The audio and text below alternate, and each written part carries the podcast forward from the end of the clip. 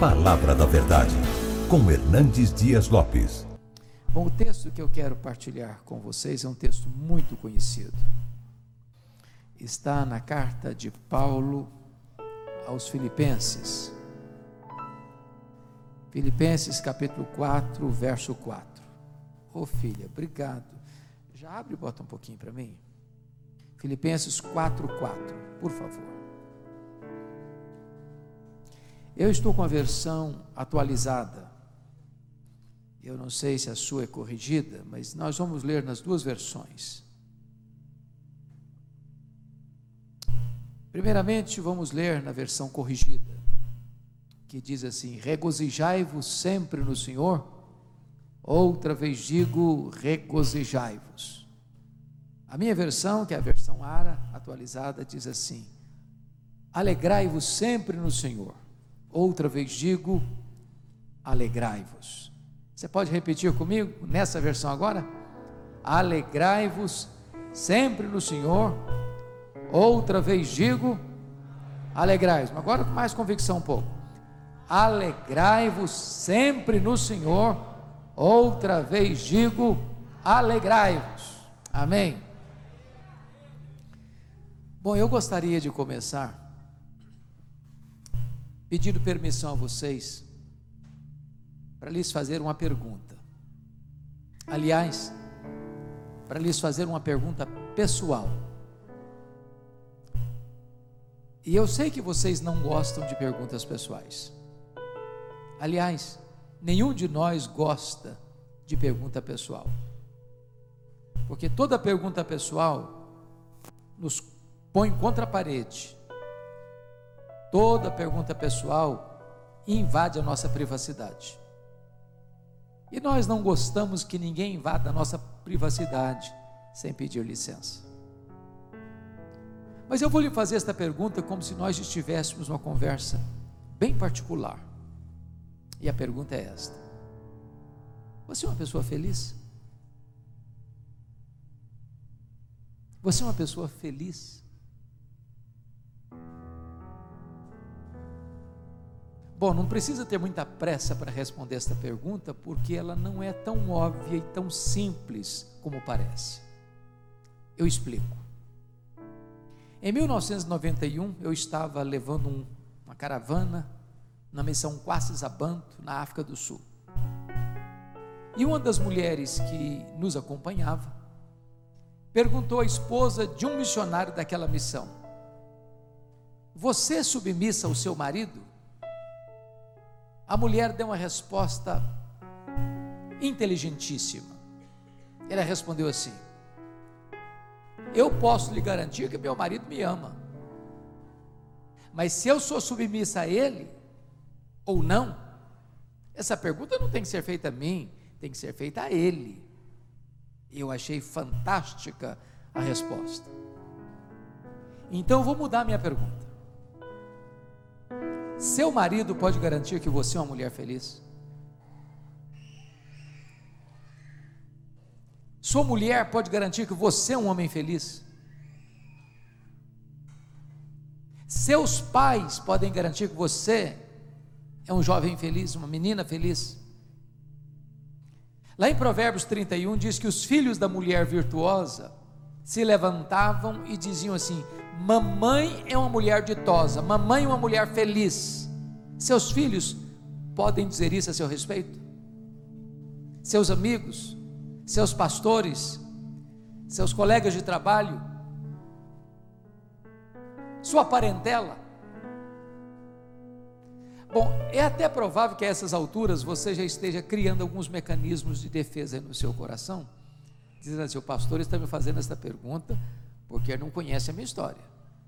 Porque se eu contar a minha história, até pedra chora. Talvez você possa até argumentar, mas dá para ser feliz? Num mundo de pandemia? De mais de 2 milhões de pessoas que tombaram pela virulência mortal da pandemia? Dá para ser feliz no mundo de hoje?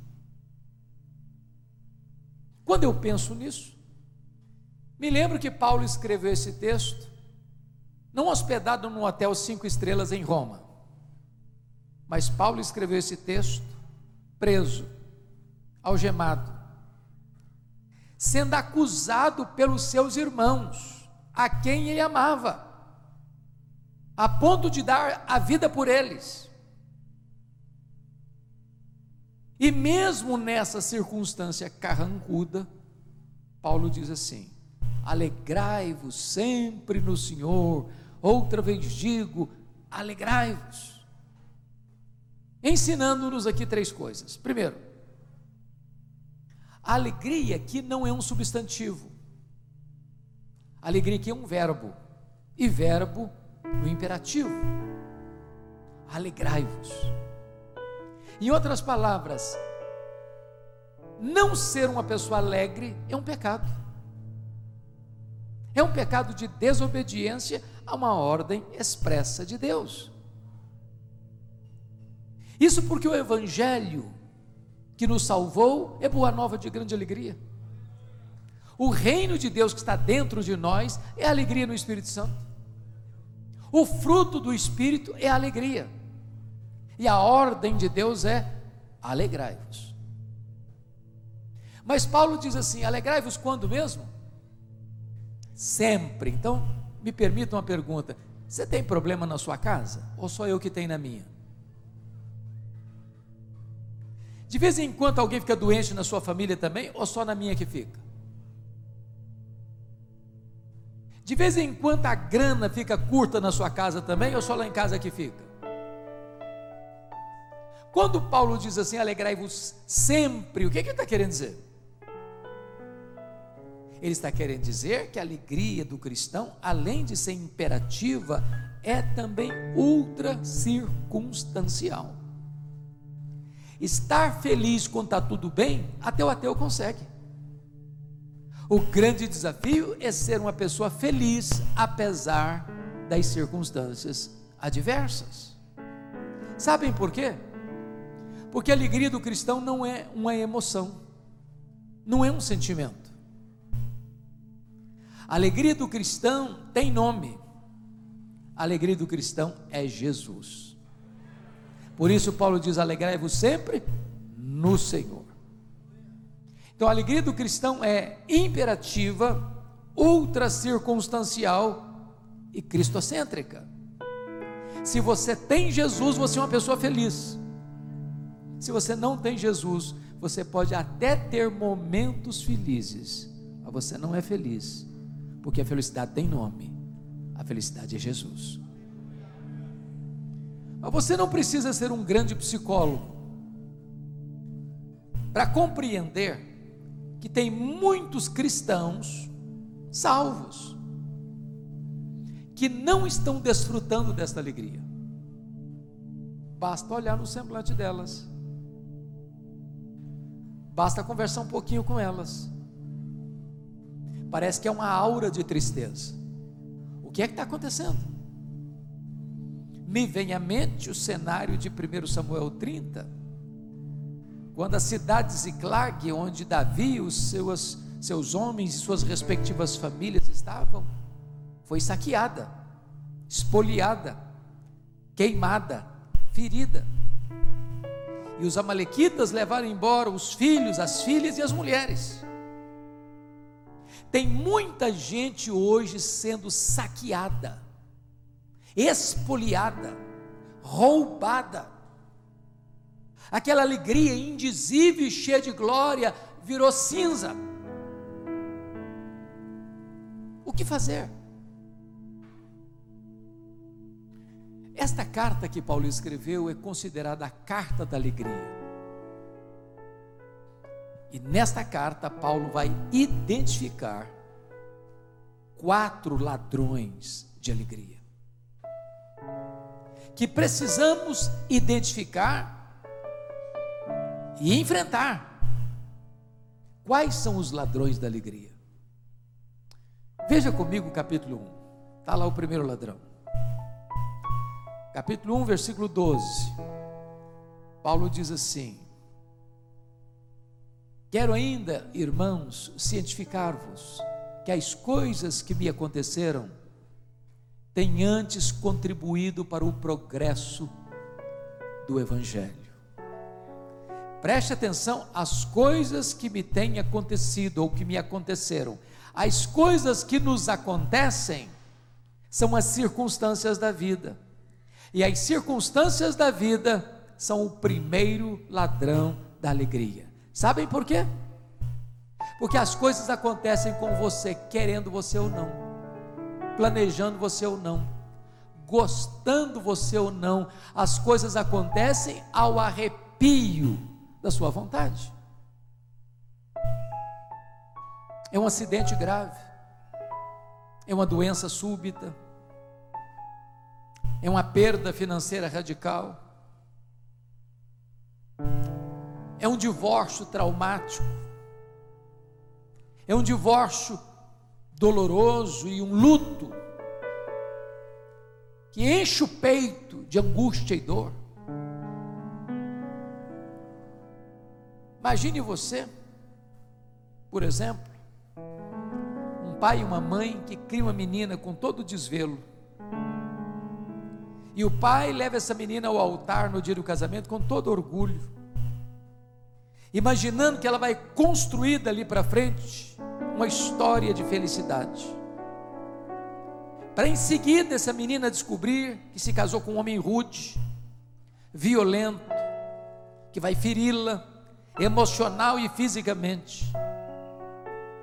E aquele casamento que foi construído para ser um cenário florido de amor e respeito, transforma-se num deserto de hostilidade e mágoas.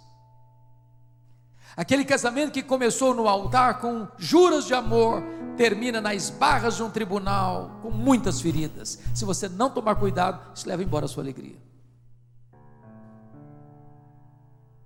Você cria um filho com todo carinho, e de repente, por amizades perigosas, por influências mundanas, a cabeça desse menino vira, ele vira um adolescente rebelde, ele não escuta mais os pais, se envolve com drogas, destrói a sua vida, transtorna a sua família. Se você não tomar cuidado, isso leva embora a sua alegria.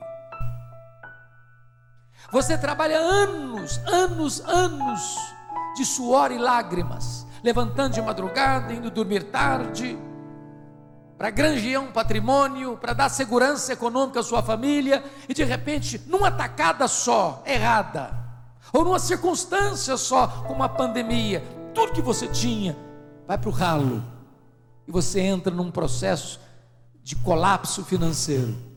Se você não tomar cuidado, isso leva embora a sua alegria.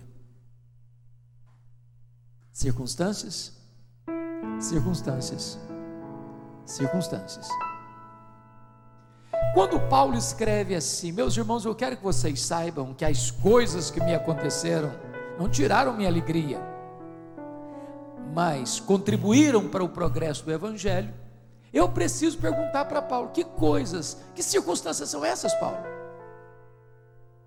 E ele poderia fazer um resumão para nós, dizendo assim: Olha, eu fui perseguido em Damasco, eu fui rejeitado em Jerusalém, eu fui esquecido em Tarso, eu fui apedrejado em Listra, eu fui açoitado em Filipos, eu fui escorraçado de Tessalônica, eu fui enxotado de Bereia, eu fui chamado de tagarela em Atenas, eu fui chamado de impostor em Corinto, eu enfrentei feras em Éfeso, eu fui preso em Jerusalém. Eu fui acusado em Cesareia Marítima. Eu enfrentei um naufrágio para Roma. Eu fui picado com a cobra em Malta. Eu cheguei em Roma preso e algemado, mas eu quero que vocês saibam que as coisas que me aconteceram não tiraram a minha alegria, mas contribuíram para o progresso do Evangelho. Este homem não crê em acaso, este homem não crê em sorte, este homem não crê em azar, este homem sabe que a mão de Deus dirige o seu destino. Porque ele está preso. Três coisas aconteceram. Primeiro, a igreja foi mais encorajada a pregar. Quando viram Paulo preso trabalhando mais que eles, se mexeu com o brilho da igreja e ela se levantou. Porque Paulo estava preso, diz ele no capítulo 1 de Filipenses: toda a guarda pretoriana tomou conhecimento das minhas cadeias em Cristo. Sabe o que significa isso? Paulo era um cidadão romano, estava sob a égide do imperador Nero. Um soldado precisava estar algemado com ele em três turnos por dia, durante dois anos. A guarda pretoriana era a guarda de elite do imperador. Eram 16 mil soldados de escol, gente que trafegava nos corredores do palácio e tinha influência política no império. Se Paulo estivesse solto, ele jamais teria acesso à elite de Roma. Mas mesmo Nero não sabendo, Deus o havia constituído em presidente das missões estrangeiras do império. Porque colocara lá dentro do palácio o maior missionário da igreja e diante dele o seu auditório. Depois de dois anos, toda a guarda pretoriana estava evangelizada. E ele escreve nesta carta, capítulo 4, verso 22, assim: Todos os santos vos saúdam, especialmente os da casa de César. Terceiro, porque Paulo estava preso, ele não podia viajar. O que, que ele fez? Começou a escrever cartas, as cartas da primeira prisão, Efésios, Filipenses, Colossenses, Filemão.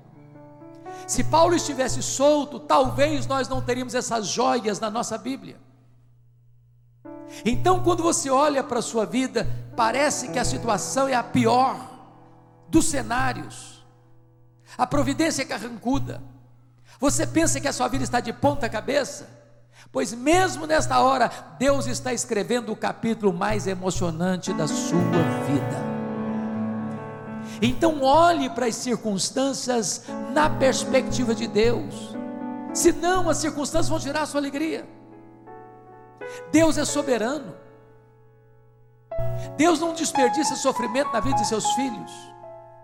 Se você está passando por um vale, por uma prova, por uma dor, é porque Deus tem um propósito nisso. Deus está trabalhando em você para depois Deus trabalhar através de você. Então veja a vida pelos óculos de Deus, pela perspectiva de Deus, para que as circunstâncias não roubem a sua alegria. Vamos ao segundo ladrão da alegria, capítulo 2. Confira comigo aí, por favor, versículos 3 a 5.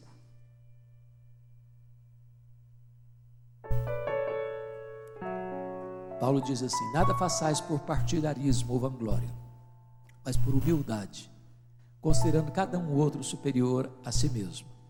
Não tem visto o que é propriamente seu, senão também cada qual que é dos outros. Tende em vós o mesmo sentimento que houve também em Cristo Jesus. O segundo ladrão da alegria são as pessoas.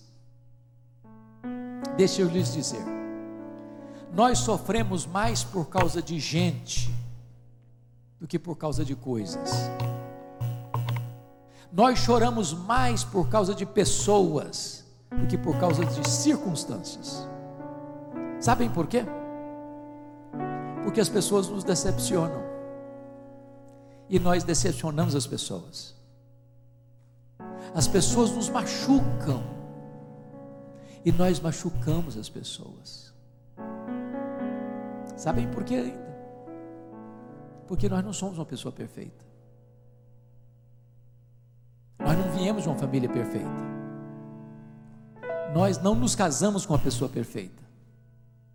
Nós não temos pais perfeitos, nem filhos perfeitos. Nós não frequentamos uma igreja perfeita. Por isso, não tem vida saudável sem perdão. Não tem casamento saudável sem perdão. Não tem família saudável sem perdão. Não tem igreja saudável sem perdão. Nós temos queixas uns dos outros. Irmãos, a Bíblia diz que quem não perdoa não pode adorar. Quem não perdoa não pode ofertar. Quem não perdoa, suas orações são interrompidas. Quem não perdoa não pode ser perdoado. Quem não perdoa é entregue aos verdugos da consciência, aos flageladores, ele não tem paz. Perdoar não é fácil, mas é necessário.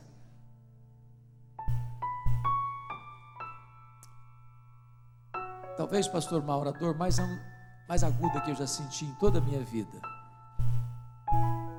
foi no dia 2 de agosto de 1982, quando eu começava o meu ministério. Eu recebi um telefonema de que meu irmão, que tinha acabado de fazer 27 anos no dia anterior, tinha sido assassinado pelo primo primeiro da sua mulher, com 11 golpes de faca, todos mortais. A dor foi tão cruel que quando eu recebi o telefonema, eu perdi a voz. Quando Deus restaurou minhas forças, a primeira palavra que Deus botou na minha boca foram essas: Eu perdoo o assassino. Eu não tinha outra opção. Ou perdoava, ou adoecia. Ou perdoava, ou minha vida transformar-se-ia no inferno. Ou perdoava, ou teria que abandonar o ministério.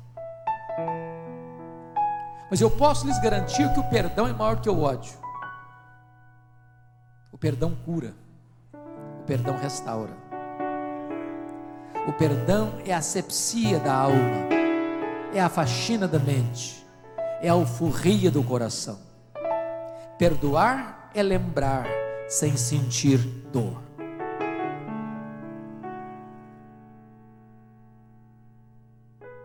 Mas eu só fui entender perdão no dia que eu compreendi uma parábola que Jesus contou, a parábola do credor incompassivo.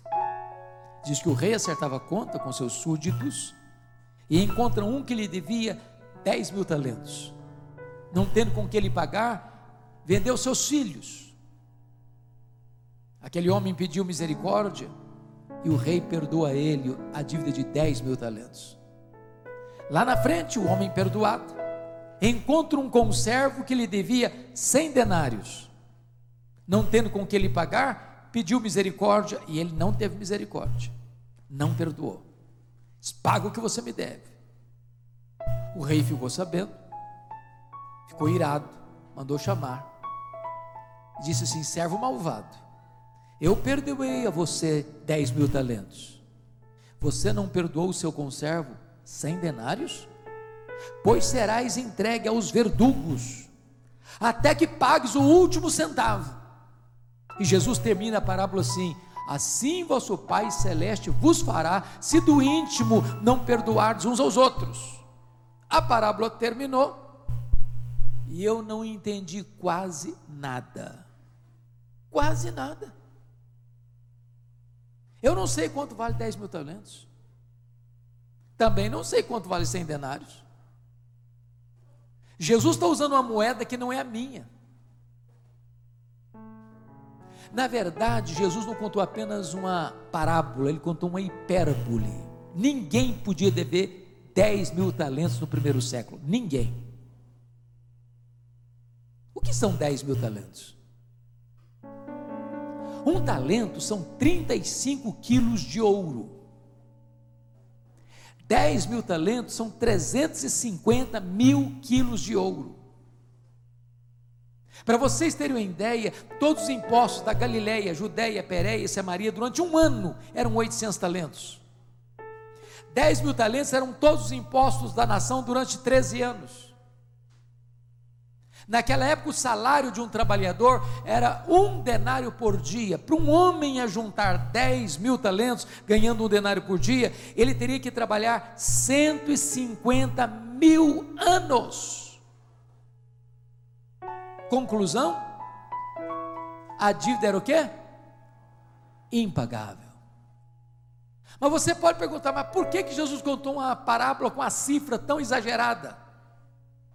Para mostrar uma verdade. Esse é o tamanho da sua, da minha, da nossa dívida com Deus. É impagável e Deus nola perdoou completamente. Só que lá na frente, este homem perdoado de 150 mil anos, 10 mil talentos, não consegue perdoar o seu conservo 100 denários. Mas o que são 100 denários? São três meses e dez dias de serviço. Para quem tinha recebido um perdão de 150 mil anos, não consegue liberar um perdão de três meses e dez dias. Qual a proporção entre 10 mil talentos e 100 denários? 10 mil talentos são 600 mil vezes mais do que 100 denários. Quem tinha recebido um perdão 600 mil vezes maior, não consegue liberar um perdão 600 mil vezes menor. Sabe o que Jesus está querendo nos ensinar com essa parábola? Você nunca pode dizer assim: Eu não perdoo Fulano, eu não perdoo Cicrano, eu não perdoo Beltrano, porque eu fui muito massacrado, muito humilhado, muito, muito pisado. Eu não perdoo. Sabe o que a Bíblia ensina? Nós devemos perdoar assim como Deus em Cristo nos perdoou. E como é que Deus nos perdoou? Deus perdoou os nossos pecados e deles não mais se lembra. Talvez você argumente assim: ah, pastor, mas é aí que eu me encrenco. Perdoar até perdoa, mas esquecer eu não esqueço, não. Esquece mesmo, não? Você não esquece? Bom, se você não esquece, então tem uma notícia para lhe dar. Aliás, uma boa notícia. Isso significa que você não tem amnésia.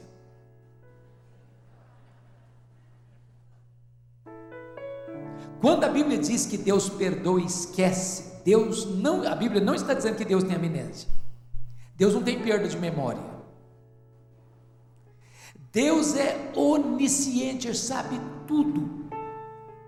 Mas então o que, a Bíblia quer dizer que Deus perdoa e esquece? A Bíblia quer dizer que Deus nunca mais joga no seu rosto um pecado que Ele perdoou você. Deus nunca mais cobra de você uma dívida que Ele perdoou você. Portanto, perdoar é lembrar sem sentir dor. Mas deixa eu lhe dizer, perdão é uma questão de bom senso. Bom senso. Porque se você guardar mágoa de alguém, você vai ser condenado a conviver com esse alguém 24 horas por dia, com a pessoa que você menos gostaria de conviver na vida. Você vai viver num cabresto. Você vai chegar em casa cansado para tirar uma soneca, a pessoa deita do seu lado e vira o seu pesadelo. Você vai chegar com fome em casa e a pessoa se assenta à mesa com você e tira o seu apetite. Você vai sair de férias com a sua família, a pessoa pega carona com você e estraga as suas férias. A única maneira de você viver livre é perdoar, perdoar, perdoar. A igreja de Filipos era uma igreja missionária. Eu acho que os apelos que nós ouvimos aqui da obra missionária, ela estava na, pondo o pé na frente. Ajudou Paulo, quando Paulo era pastor em Corinto. Ajudou Paulo quando Paulo estava preso em Roma. Ajudou os pobres da Judéia.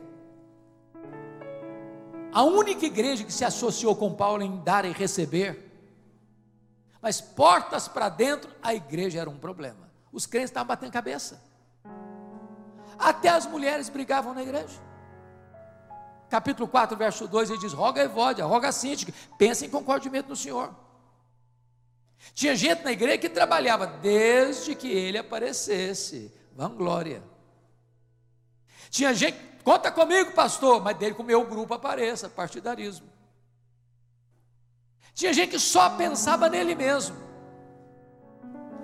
Tinha gente sempre falou, Paulo, eu sei que não está aqui, Paulo. Tem gente nessa igreja aqui que dá azia em copo de bicarbonato. Dá não.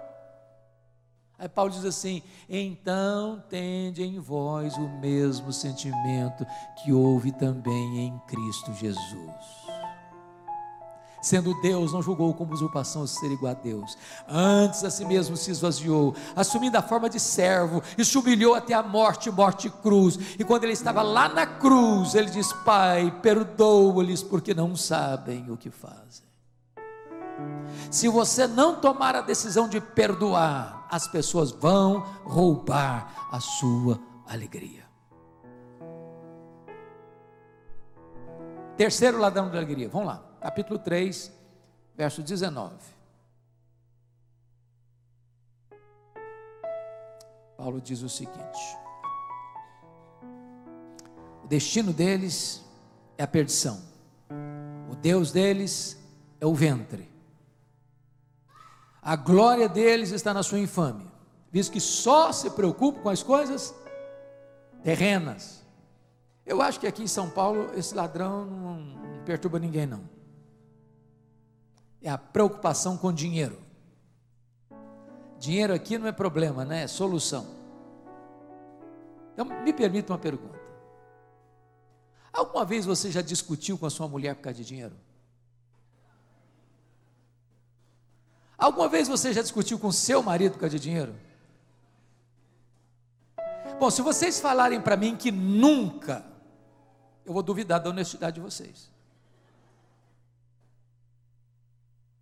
Porque as pessoas brigam por causa de dinheiro, sabia? O dinheiro é o maior pomo de discussão nas famílias hoje. Briga porque tem dinheiro. Briga porque não tem dinheiro. Briga porque tem muito dinheiro. Briga porque quase não tem dinheiro nenhum. Mas sempre briga. Dinheiro é mais do que uma moeda. Dinheiro é um ídolo. Dinheiro é mamon. Por causa de dinheiro, pessoas se casam, pessoas descasam. Por causa de dinheiro, pessoas se corrompem, são corrompidas. Por causa de dinheiro, as pessoas matem, as pessoas morrem. Sabe por quê? Porque algumas pessoas só se preocupam com coisas terrenas. Nós vivemos num mundo hoje muito interessante. Os, os estudiosos dizem que nós vivemos no período da globalização. Nós somos uma aldeia global. Deixa eu dar um exemplo. Em 2008, o mercado imobiliário americano entrou quase que em colapso. Os bancos emprestaram mais dinheiro que podiam, veio a bolha, e isso abalou a economia não só da América, abalou a economia mundial. Eu sou do estado do Espírito Santo, que é o maior produtor de granito do mundo hoje. E muitos donos de pedreira quebraram no Espírito Santo porque o mercado imobiliário americano fraquejou. Dá um abalo lá na bolsa de Singapura, de Tóquio, de Nova York, você sente o tremor no seu bolso agora. Porque a economia é globalizada. Nessa economia globalizada, diz Toncini que mais de 50% da riqueza do planeta está nas mãos de pouco mais de 100 empresas particulares. Há empresas mais ricas do que países. A Toyota é mais rica do que a África do Sul. A GM é mais rica do que a Noruega. O Walmart é mais rico do que mais de 100 países. E nessa economia globalizada, as empresas querem mais do seu tempo e mais do seu dinheiro. E para você fazer parte desse jogo, você tem que consumir mais, tem que consumir mais, tem que consumir mais. Deixa eu lhes dar um exemplo. Na década de 50, alguns já tinham nascido aqui, nós consumíamos cinco vezes menos do que consumimos hoje. Não éramos menos felizes, não. Para você ter uma ideia, eu só tive um brinquedo quando criança, comprado em loja, era um carrinho de plástico. E posso lhes garantir que meu pai não precisou me levar para psicólogo. Você dá um brinquedo para uma criança hoje? Aliás, quando ela nasce, ela já tem mais brinquedo que ela consegue brincar a vida inteira. Ela brinca longos cinco minutos, encosta no canto, é sucata, que é outro. E se não der, ela entra em crise, tem que levar para psicólogo. Há poucos dias eu vi uma coisa muito inusitada. Uma criança que não sabia falar papai e mamãe ainda, ganhando um telefone celular de presente. Na década de 70,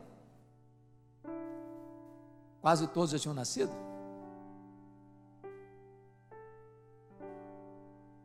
A família dependia apenas de uma renda para manter a família inteira. Hoje, hoje, mais de 70% das famílias dependem de duas rendas, marido e mulher trabalhando fora, para manter o mesmo padrão. Ou seja, o luxo do ontem tornou-se necessidade do hoje. E nós entramos nessa corrida de consumismo.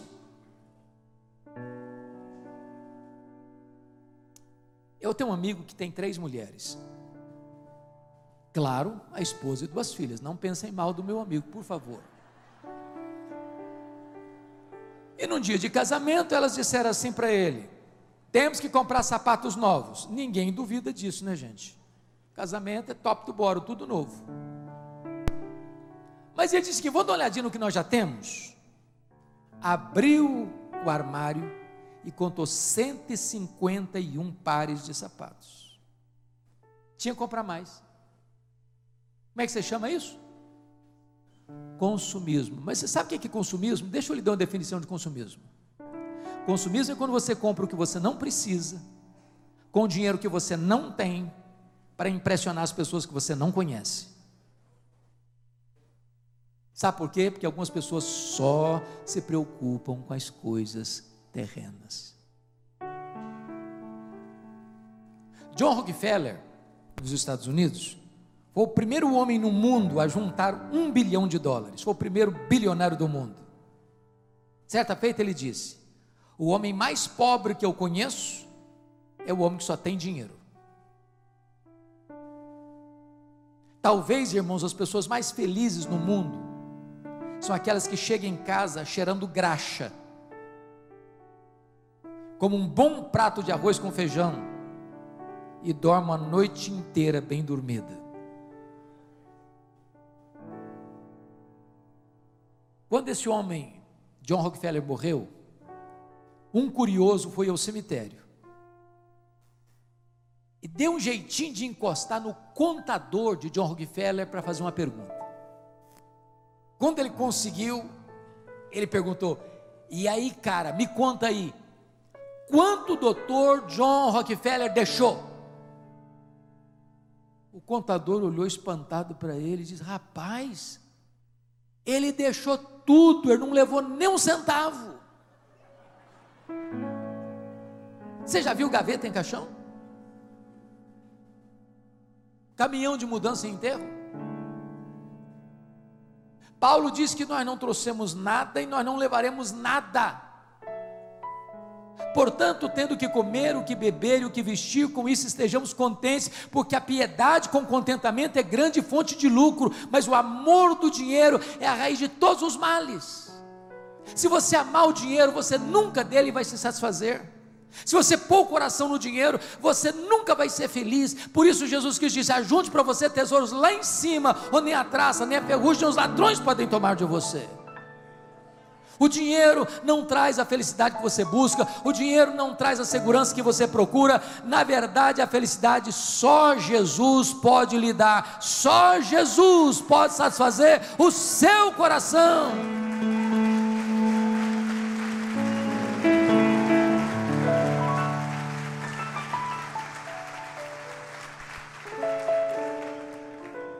Mas vamos ao último ladrão da alegria. Abra aí comigo, por favor, capítulo 4, versos 6 e 7. Paulo diz assim: Não andeis ansiosos de coisa alguma. Em tudo, porém, sejam conhecidas diante de Deus as vossas petições pela oração e pela súplica com ações de graças. E a paz de Deus, que excede todo entendimento, guardará o vosso coração e a vossa mente em Cristo Jesus. Bom, o quarto ladrão da alegria é a ansiedade.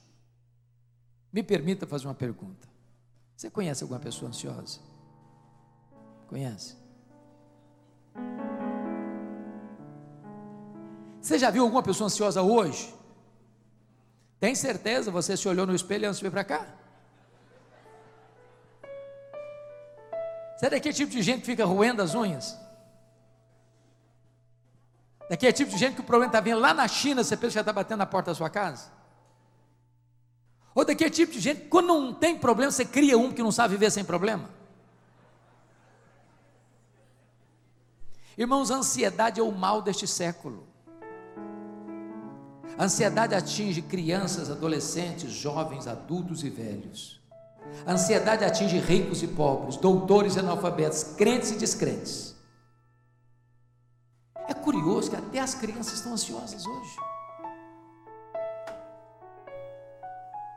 Hollywood fez uma pesquisa sobre isso e descobriu que as crianças estão ansiosas porque elas gostam de filmes,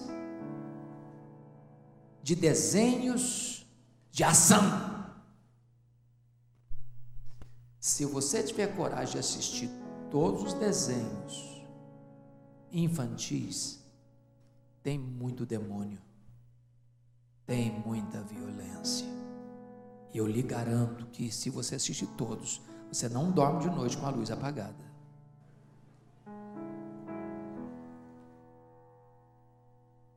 Parece que hoje não está dando para ser criança também, porque menino faz dois anos, três anos, já tem que levar para aqui, tem que levar para ali, tem escola, tem inglês, tem comum, tem natação, tem isso, tem aquilo, tem aquilo. Não dá mais, o bichinho está com a agenda intensa. Bota a mochila de 5 quilos nas costas do coitadinho, e já começa a ter problema de coluna desde criança. Eu gosto muito de brincar com as crianças. Um dia eu chego no pátio da igreja, tinha uma menina brincando assim, bem tranquila. Eu olhei e falei, filha, que vidona, hein? Ela virou brava para mim, o senhor é que pensa. A coitadinha estava estressada. Há poucos dias vou pregar aqui em São Paulo e uma menina estava brincando assim. E eu falei, ei, como é que tá, minha filha? Tudo legal? Eu estou muito estressada, pastor. Falei, como assim estressada? Eu estou muito estressada. Eu achei que ela nem conhecia essa palavra estresse. Sabe o que significa a palavra ansiedade no grego? Significa estrangulamento. Puxar em direção oposta, apertar o pescoço, tirar o oxigênio. Tem muita gente assim.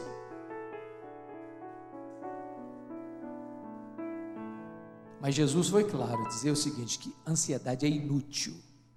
Porque por mais ansioso que você esteja, você não consegue acrescentar um côvado, ou seja, 45 centímetros ao curso da sua vida. Você não melhora o seu performance amanhã ficando ansioso hoje. Segundo, a ansiedade é prejudicial. Por que, que é ansiedade? É uma preocupação. Você sofre hoje por um problema que talvez aconteça amanhã. Mas estatisticamente, 70% dos assuntos que nos deixam ansiosos nunca vão acontecer. Mas você sofre assim mesmo. E se vier a acontecer, você sofre duas vezes. Sofreu antes, vai ter que sofrer depois. Quando eu era estudante, no seminário de Campinas, 78, 81, certa noite eu levantei para beber água. O bebedor ficava no corredor. Quando eu estou passando bem calmo para não acordar ninguém, fazer barulho, a porta do quarto de um amigo estava aberta. Quando eu olho, ele estava chorando, mas chorando mesmo, convulsivamente, soluçando.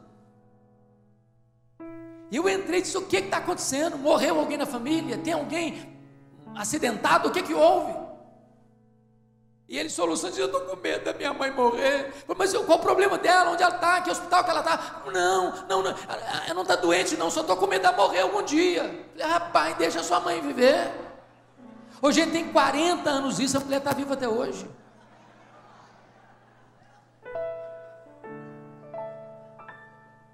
Há poucos dias entra uma mãe com uma criança de três anos no colo, chorando, chorando, chorando. Falei, o que, que foi, mãe? O que está acontecendo? Eu estou com medo da minha filha crescer e não casar. Falei, nem cresceu ainda. Ansiedade. Mas Jesus foi mais claro e disse que a ansiedade é um sinal de incredulidade. Os gentios que não conhecem a Deus é que se preocupam com todas essas coisas: que comeremos, que beberemos, com que nos vestiremos. Vós, porém, deveis buscar em primeiro lugar o reino de Deus e a sua justiça, e as demais coisas vos serão acrescentadas. Sabe por que nós ficamos ansiosos? Porque nós duvidamos que Deus seja suficientemente bom e poderoso para cuidar da nossa vida. Como é que Paulo trata desse assunto? Paulo escreve assim: Não andeis ansiosos de alguma coisa? Não. Não andeis ansiosos de coisa alguma. O que, que é coisa alguma? É coisa alguma, pronto. Se botar legenda, está claro.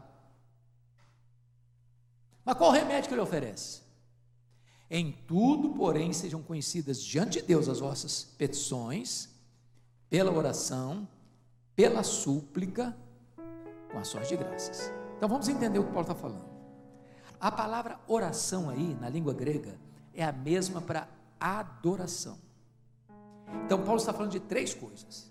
Como é que você vence a ansiedade? Com três coisas. Primeiro, primeiro, você adora Deus por quem Deus é.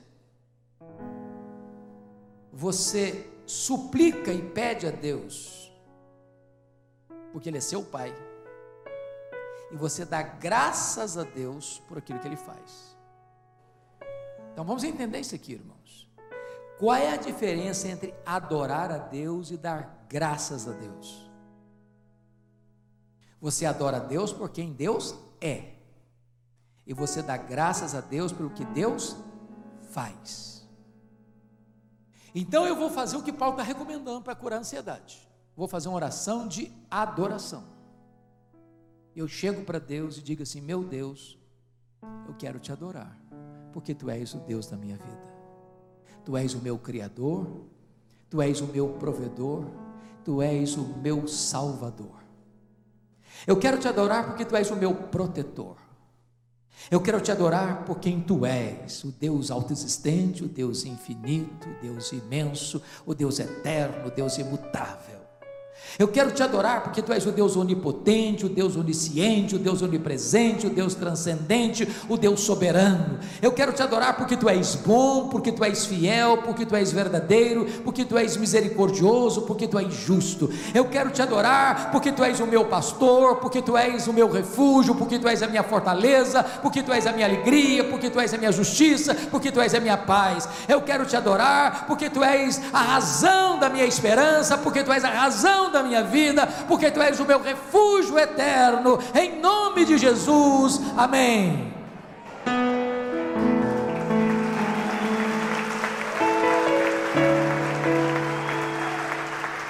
Aí eu termino essa oração, eu termino essa oração e digo assim para Deus: Oh Deus, mas eu estou tão ansioso, Senhor. Não, não combina mais. Ou você tira a oração ou tira a ansiedade.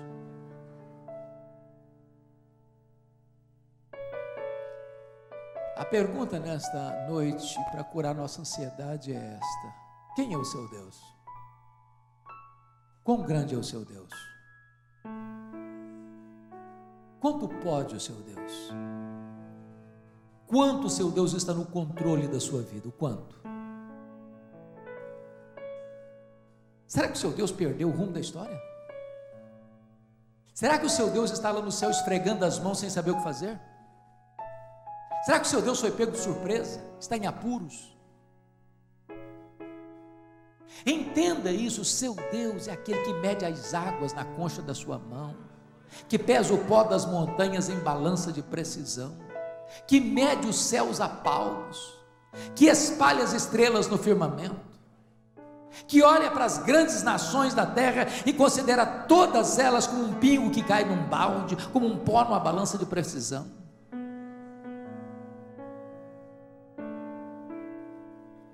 Precisamos conhecer a Deus. Porque se nós tirarmos os olhos de Deus para colocá-los nas nossas fraquezas ou na carranca da circunstância, nós vamos ficar com medo e nós vamos mergulhar num caudal de ansiedade. Mas depois que você adora a Deus, você pede a Ele, porque sabe o que? Ele é seu Pai. Ele tem o melhor para você, Ele ama você. Ele está trabalhando por você e não contra você. Mas você resolve a ansiedade, você começa a dar graças a Deus, graças a Deus. Porque às vezes a gente lamenta, a gente murmura, a gente reclama. Deixa eu só fazer uma perguntinha básica. Quanto vale você ter um corpo perfeito? Quanto vale? Quanto vale o ar que você respira que é de graça? O ar que entra nos seus pulmões? Nessa pandemia, um dos relatos mais dramáticos que eu ouvi foi de um dos maiores bilionários do mundo que morreu de Covid e a filha, herdeira dessa fortuna, disse: Que coisa terrível! O meu pai, tendo bilhões de dólares, morreu por aquilo que é de graça, o ar que respira. Quanto vale entrar ar nos seus pulmões? Quanto vale os seus olhos que enxergam? Quanto vale os seus ouvidos que ouvem? Quanto vale as suas pernas que andam? Quanto vale os seus rins que filtram o seu sangue, tiram as impurezas do seu corpo? Quanto vale os seus pulmões? Quanto vale o seu cérebro que funciona? Quanto vale o seu coração que bombeia de sangue o seu corpo? Quanto vale?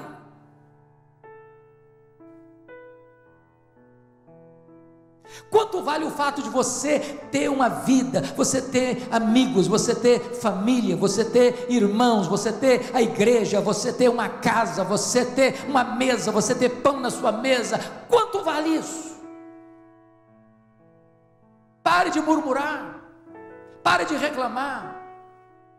Pare de olhar para a vida com os óculos escuros do pessimismo. Comece a dar graças, comece a dar graças, comece a reconhecer a bondade de Deus, a fidelidade de Deus, o cuidado de Deus na sua vida. O resultado disso, Paulo diz, que a paz de Deus, que excede todo entendimento, guardará o vosso coração e a vossa mente em Cristo Jesus. A palavra guardará no grego é montar guarda, é montar sentinela. É Deus colocar uma soldadesca celestial ao redor da sua cabeça e do seu coração, porque a ansiedade é um pensamento errado e um sentimento errado. Quando a ansiedade quiser entrar, ela não vai conseguir entrar, porque existe uma proteção divina ao redor da sua razão e da sua emoção, da sua cabeça e do seu coração.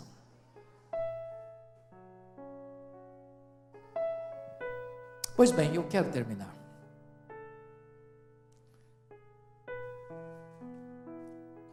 Quando eu era criança, lá na roça, meu professor de escola bíblica dominical fez uma declaração que me intrigou demais.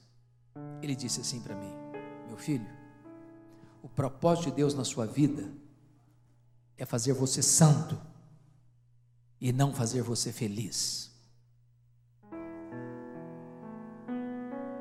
Aquele troço não desceu redondo, não. A primeira parte eu entendi. Sede santos, porque eu sou santo, mas a segunda eu não entendi não. Fui pesquisar mais.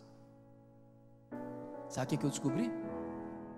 Quem entendeu melhor isso foram os nossos irmãos puritanos da Inglaterra. Lá no século 17, eles fizeram uma pergunta. E a pergunta foi esta: Qual é o fim principal do homem? Para que, que o homem existe? Para que, que ele está aqui? Qual o propósito da vida dele?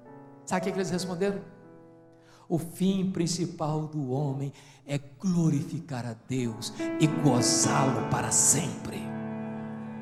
Aí eu tenho que concordar com o pastor batista John Piper, quando ele diz que o nosso problema não é a procura da felicidade, não é a busca da felicidade, não é o hedonismo, não é, não é. O nosso problema é contentar-nos com a felicidade pequena demais, limitada demais, terrena demais, quando Deus nos criou e nos salvou para a maior de todas as felicidades, a felicidade de amá-lo, de conhecê-lo, de glorificá-lo, de fruí-lo, de servi-lo, de andar na presença dEle. Então eu quero lhe dizer nesta noite que Deus quer que você seja muito feliz, plenamente feliz, maiusculamente feliz, superlativamente feliz, eternamente feliz. Alegrai-vos sempre no Senhor. Outra vez digo: alegrai-vos. Mas eu quero terminar fazendo uma colocação. Aliás, fazendo um pedido a você pedindo licença a você para lhe fazer uma pergunta. Para lhe fazer uma pergunta pessoal. E eu sei que vocês não gostam de perguntas pessoais. Aliás, nós não gostamos de perguntas pessoais, porque toda pergunta pessoal invade a nossa privacidade e nos põe contra a parede. E nós não gostamos que ninguém invada a nossa privacidade sem pedir licença. Mas eu vou lhe fazer essa pergunta como se nós estivéssemos uma conversa bem particular. E a pergunta é esta: Você é uma pessoa feliz? Que Deus nos ajude a dar essa resposta nesta noite. Amém.